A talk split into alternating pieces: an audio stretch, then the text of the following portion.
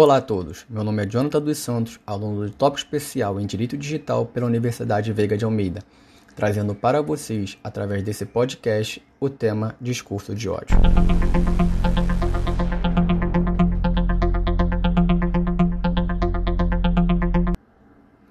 O mundo virtual, em específico as redes sociais, tem se tornado um grande tema de debate no meio jurídico. Isso ocorre devido, primeiramente, à falta de jurisdição e também a falta de controle que ela detém. Com o avanço da tecnologia, encontrar informações e diferentes opiniões se tornou muito mais simples. Contudo, expor opiniões que expressam visões e ideologias que ferem a dignidade de outras pessoas também se tornou mais fácil.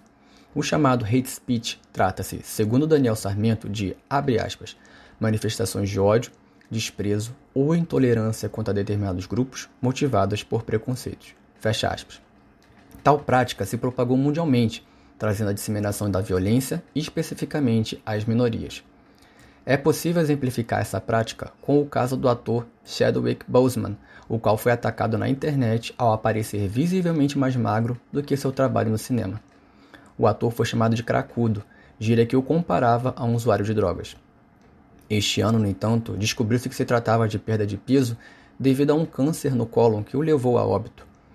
O ator não se pronunciou na época, contudo, houve uma clara ofensa à sua imagem.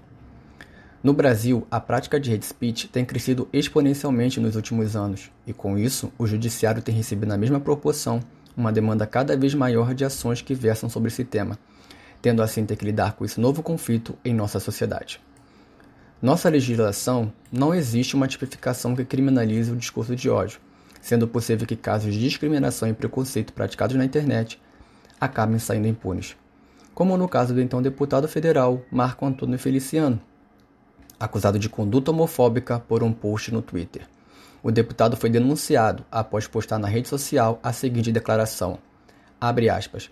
A podridão dos sentimentos dos homoafetivos levam ao ódio, ao crime, à rejeição. Fecha aspas. Nesse caso, rejeitou-se a denúncia, pois, segundo decisão do STF, entendeu-se que a discriminação sexual não se encontra tipificada no artigo 20 da Lei de número 7.716 de 89, que define como crime praticar, induzir ou incitar a discriminação ou preconceito de raça, cor, etnia, religião ou procedência nacional. Fica claro que ao repudiar a prática do hate speech, há uma limitação à autonomia da vontade, Contudo, o problema está em justificar essa prática na liberdade de expressão. Daniel Sarmento propõe a seguinte indagação: até que ponto deve-se tolerar o intolerante?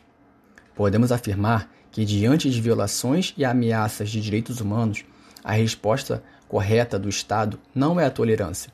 O seu papel, pelo contrário, é o de buscar evitar as lesões e, caso isto não seja possível, punir os culpados e amparar as vítimas.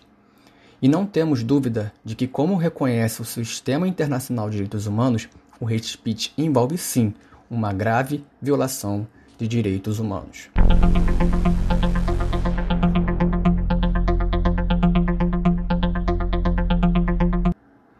Bom, esse foi mais um podcast. Eu espero que todos tenham gostado e nos vemos na próxima.